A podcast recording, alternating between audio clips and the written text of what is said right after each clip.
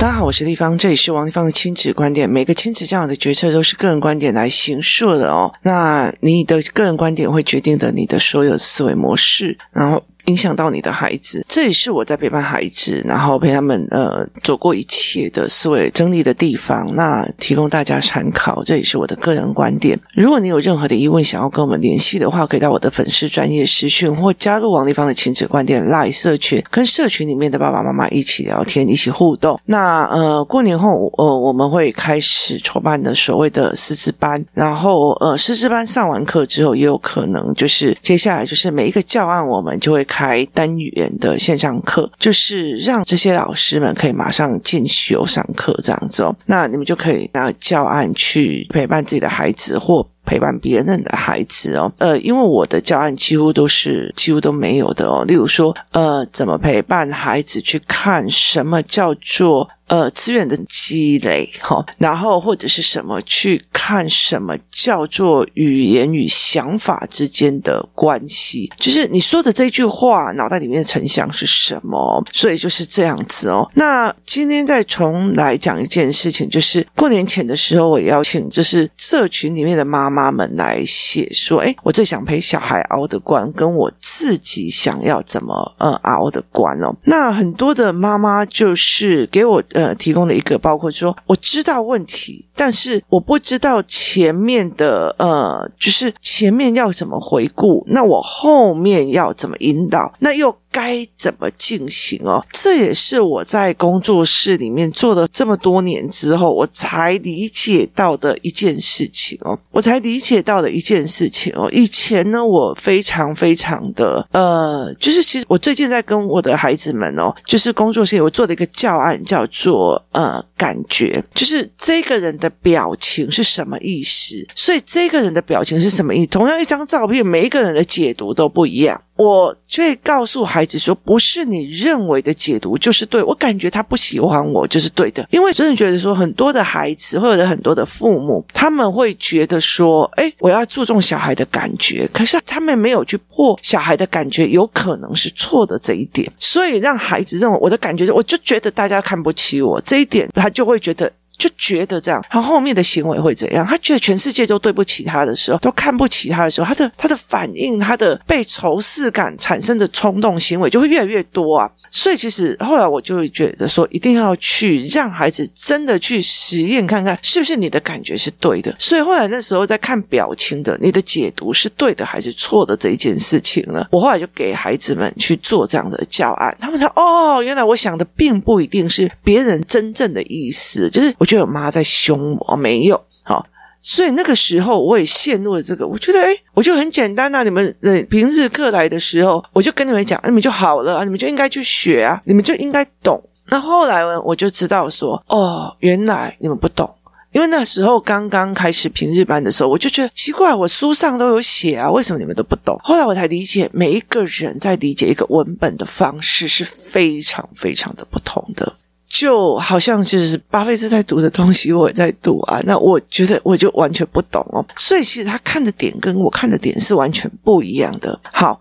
接下来呢，我又会理解的一件事情。好，就算你看懂问题了，例如说王丽芳跟你讲说，哎，你的小孩现在有 A 问题、B 问题、C 问题。好，那我会跟你讲说，在例如说嘴巴的问题去看小蛙老师，然后眼睛的问题去看小郭老板。好，这叫做指令哦。有些人会接到指令，就是哦，我要去找小蛙老师，然后小蛙老师叫我怎么做就怎么做。可是有些人进去找小蛙老师的时候，他会回来跟我讲，好有趣哦，你知道他的思维是怎样，他的。观察是怎样？他是怎么推论他的观察的？他是怎么推论他这件事情的？然后有些人去看了，呃，小郭老板，他就觉得啊，可是人家别的医生都没有说，别人怎样怎样怎样，他有比那个别的医生还厉害，眼科医生。然后他没有去理解，眼科是眼科，视知觉是视知觉，就是眼睛看到的错觉是不一样的哦。所以他没有想要去理解，他在比那个，就是诶，你是拿到什么证照？他是拿到什么？证照啊，人会用自己，就是自己的认知跟盲点去做决策，那我就会觉得，哦，原来这个人的决策这样子哦，他其实看的就是，哎，你是什么学历？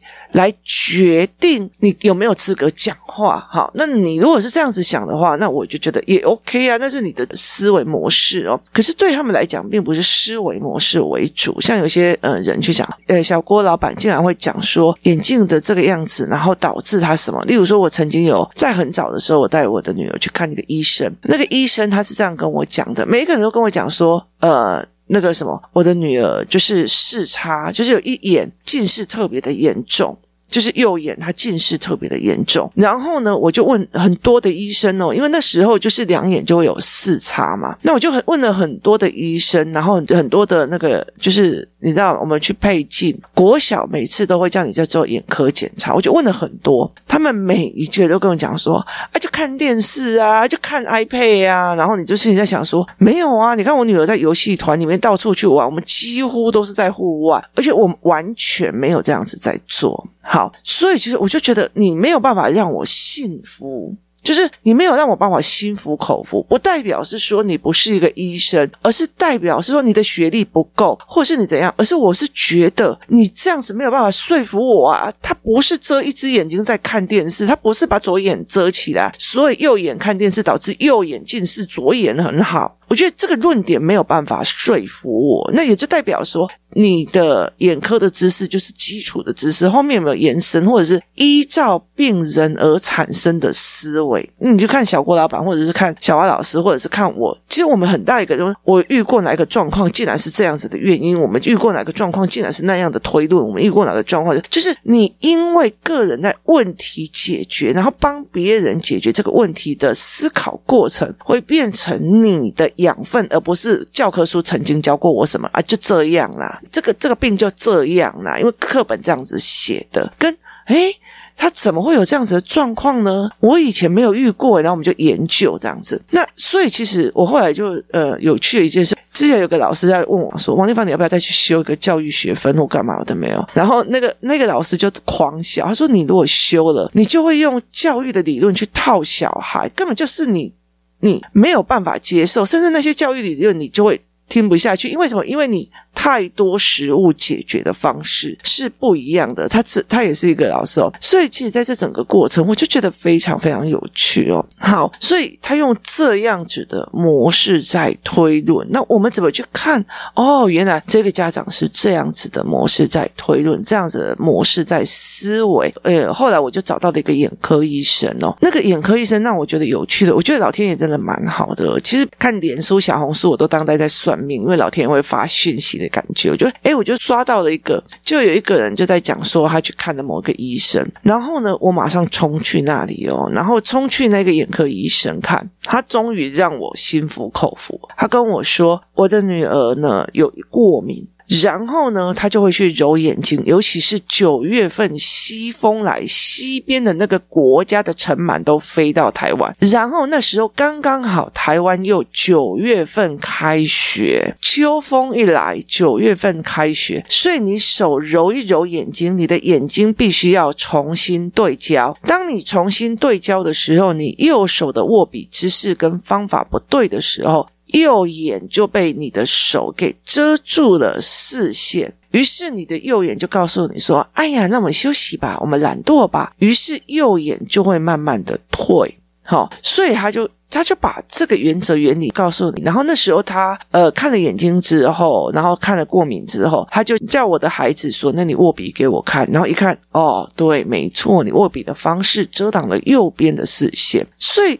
他是把整个逻辑实验做给我看的，就是你就会知道，我在台北是看了那么多的眼科医生，是这一个医生，他会告诉你为什么左眼是正常的，右眼是不正常。他会把理论，然后他会让小孩写字给他看，他会让小孩去做这件事情。那后来这个医生就是退休了嘛，然后后来就觉得，诶为什么会来了一拖拉库小孩啊？就是我们那群小孩就一起去，一起去，一起去，然后他才理解哦，原来有人在帮他讲这件事情哦。所以其实这对我来讲是这个医师的专业，然后他想要把问题真正的逻辑的想通，那你要用逻辑来跟我说。可是有些人他并不是这样子在思维的，所以他觉得为什么要跑那么远？为什么怎样怎样？那他们有时候会看不懂。你就算。带他们去，或者知道他们去，他们有觉得啊，反正小郭老板说什么，谁说什么。可是有些人，他就真的会把那个小郭老板的所有的逻辑讲清楚。小郭老板很有趣的一件事情，就是因为他也想要把所有的思维传达出去，让父母知道嘛。所以其实有时候真的是觉得，他就会一直讲，一直讲，一直讲这样子哦。所以呢，你就中间可以学到非常非常的多。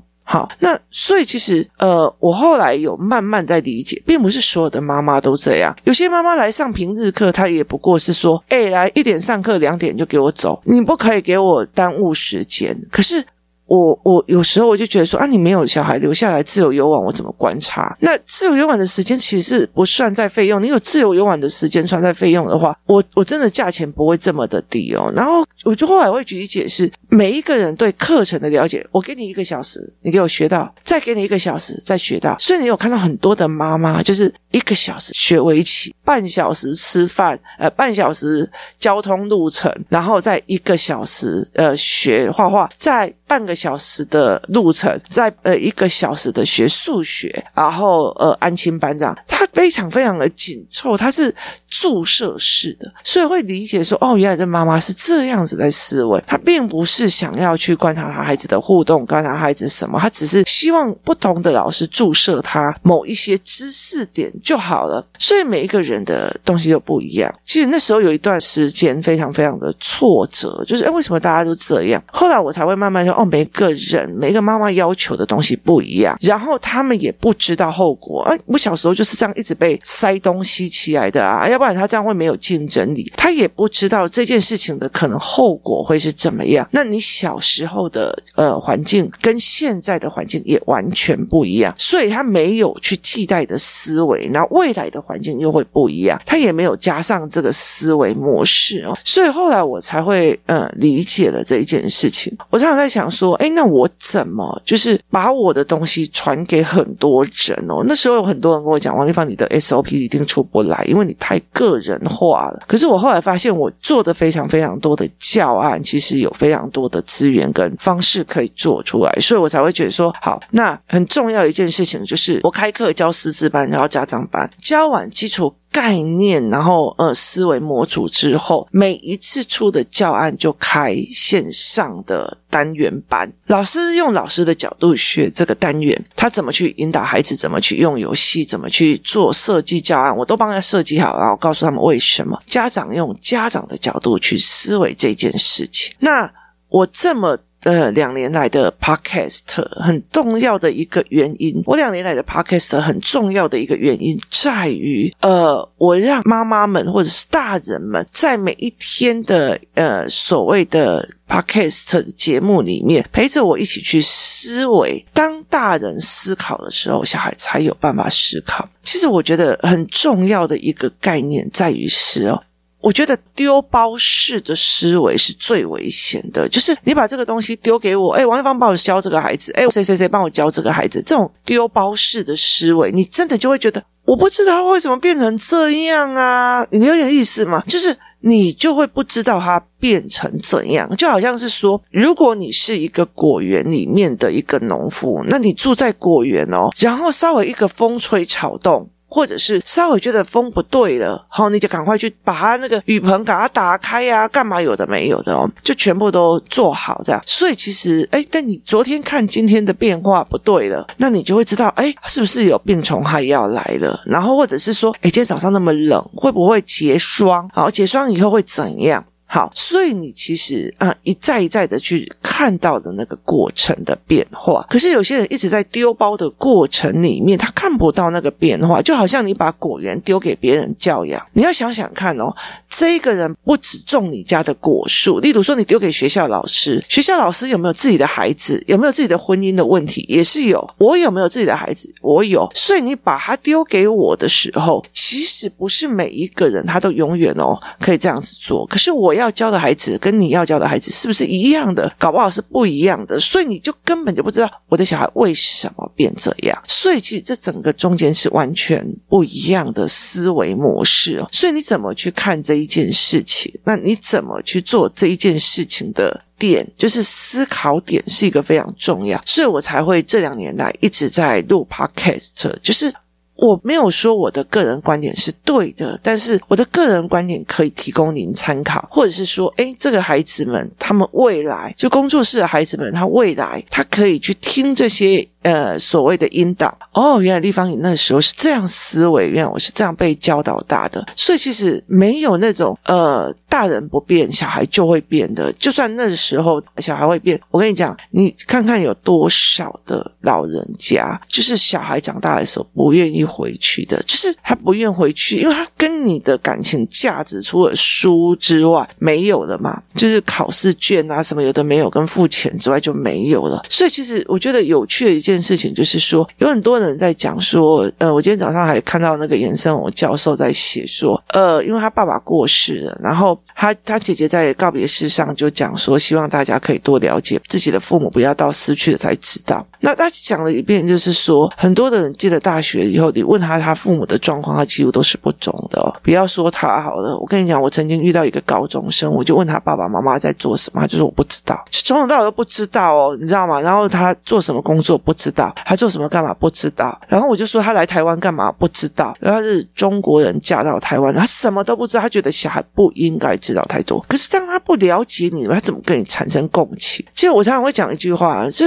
你如果在公司里面哦，你了解的意思，那都不会讲自己的状况的人，不会讲自己家人的人，我跟你讲，你不可能跟他合作的，因为你不知根知底，你怎么会对他有任何的信任度？所以这是一个非常重要的一件事情。很多人投资，很多人做生意，很多人做事业，为什么他们会觉得我要找这个人，不找那一个人？第一个是思维，第一个是财力，第三个就是我知道你处的对。你处的对，所以有很多人是这样在思考事情的哦。那你不能会觉得说，哎，不一样。那一直走到现在这样子的状况的时候，我就会理解一件事情是：我知道问题了，不知道怎么去做。就算知道去怎么去做，他其实也有门槛。例如说，以这个小孩没有办法判断表情，例如说，呃，像他这个孩子已经七岁了，那他就会，例如说，呃。他们一定是讨厌我，他们一定是看不起我，他们因为很多男生觉得他被人家看不起了，所以他就会冲动打人，或觉得别人好像在笑他，或觉得。我妈妈在嫌弃我，好，的觉得我怎么去把它破除？例如说，我这阵子不是在做那种，就是破除这个小孩，呃，你你的觉得不一定是真的，我们来用科学实验看看是不是真的。好，那是不是就要很多人对同一张照片的解读？那很多人对同一张照片的解读的过程里面，他才可以说，哦，原来这张照片我这样解读，你们不是这样解读；原来那张照片我是这样解读，你们不是这样子解读。好，是不是要？多人讨论，而且还要没有标准答案，这个环境还要让你。安心解答不会被催吧？所以这是一个三要件，这三要件都不是家庭能够做出来的，所以它其实有环境的问题点。所以我后来才会觉得说，我要去做师资班，师资班或者是例如说像语言班好了，语言班的这一群孩子，语言建立好了以后，他们就可以进人资，因为你的语言就可以了，那他们就可以接下来常常出去玩，去游戏团，或者是说，哎，以后可以办那个出去别的县市的活动，让我做做教。然后或者是呃去上什么样？因为等于是我知道怎么做的，我还需要要件，我还需要父母来一起支撑，甚至我孤立无援，在这个环境里面，我没有一群朋友们可以一起谈这类似的教养哦，所以去怎么思维这件事情的，或怎么去面对，我可以清楚的知道说你后面的引导是。有状况，那我后来其实为什么我会做嗯游戏团，或者是说开工作室，一个很大原因就是可以集体做，可以集体去引导，可以集体去互动，而且我们的 data 就是人的观察的 data 是多的，父母观察的 data 也是多的。很重要的一件事情就是后续的引导。后续的引导就是，呃，例如说工作室里面美玲老师的引导，他就会引导他去做什么。我们还有另外一个老师，他是社会科的，那他就会常常会带孩子去思考。那你思考看看哦，这一点是不是怎样怎样哦？好，另外换了另外一个妈妈，那个呃，像我们的嘉宾，他就会带着我女儿，你看看这个这个电会真的很厉害呀，这个怎样怎样怎样。好，他是有。各个专业的妈妈们用他们的专业的领域一起教导，所以有可能我王丽芳可以教我怎么告诉你这个商业思维，我怎么去。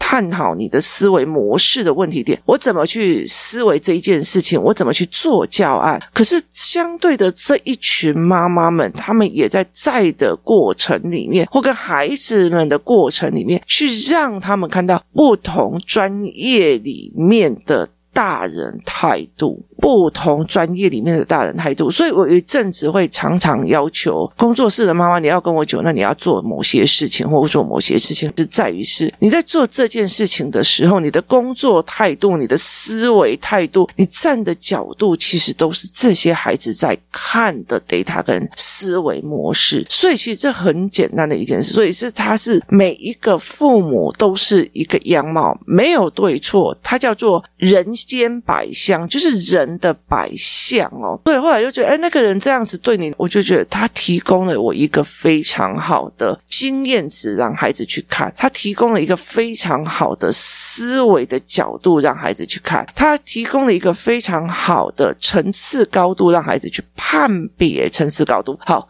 这就非常非常的值得了。所以其实有一些东西我知道孤立来源。其实我觉得妈妈如果有时候一直讲、一直讲、一直讲，然后一直讲，小孩真的也会蛮烦的哦。是我，我觉得也是会蛮烦的。所以这是一个完全不一样的思维模组。那你怎么去看这一件事情？后来我其实一刚开始，我其实真的从头到尾都是为了我自己的女儿要做。后来开始为了儿子开始开工作室。那接下来我就会开始。把这些东西全部我都放出来，让未来其实有有一些人哦，那我知道这个了，那我要去上哪一个的教案了？我带我的小孩去上，六 A 老师的教案，然后上完了以后，上完以后大家可以一起约出去，然后父母可以一起互相交流，然后 A 老师的这个团体又可以跟 B 老师的这个团体，就是一起。结合相约一起出去玩，就这样子，其实就会有更多的 data 让孩子们互动，而且去观察大人的行为，甚至去互相增长，看到人世间的小好小恶、大好大恶，它是一个非常重要的一个东西。我觉得所谓的台湾的那种假道学，大家都要分享哦，大家都要公平哦，大家都要齐头式哦。